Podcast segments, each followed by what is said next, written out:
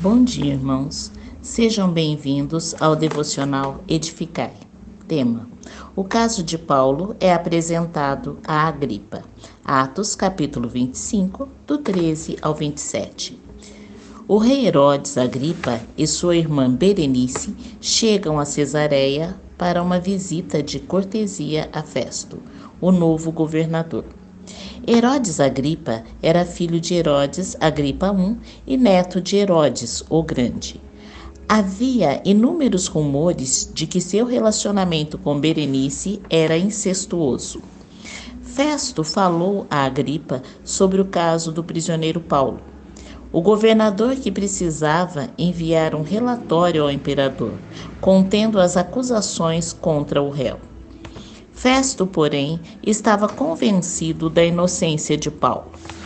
Sabendo Festo que Agripa fora treinado na corte de Cláudio e tinha excelente compreensão da religião judaica, sabendo ainda que Cláudio dera a Agripa II a posição de curador do Templo de Jerusalém e o direito de indicar os sumos sacerdotes. O governador viu uma boa oportunidade de receber auxílio para lidar com esse prisioneiro e obter alguma informação mais consistente para incluir em seu relatório. Paulo e seus acusadores. Fala ainda sobre sua proposta de julgar Paulo em Jerusalém e, finalmente, fala sobre a recusa de Paulo de ir a Jerusalém e sua exigência de um julgamento diante de César. Com essas informações, Agripa mostrou interesse em ouvir também o prisioneiro Paulo. Numa reunião cheia de pompa e luxo, Paulo é levado à presença de Agripa e Berenice para seu quinto julgamento. Festo introduz o caso de Paulo diante do rei Agripa. Ele deixa claro que a acusação contra Paulo não vinha apenas dos líderes, mas também do povo. Os judeus não desejavam apenas um julgamento, mas querem que ele seja morto.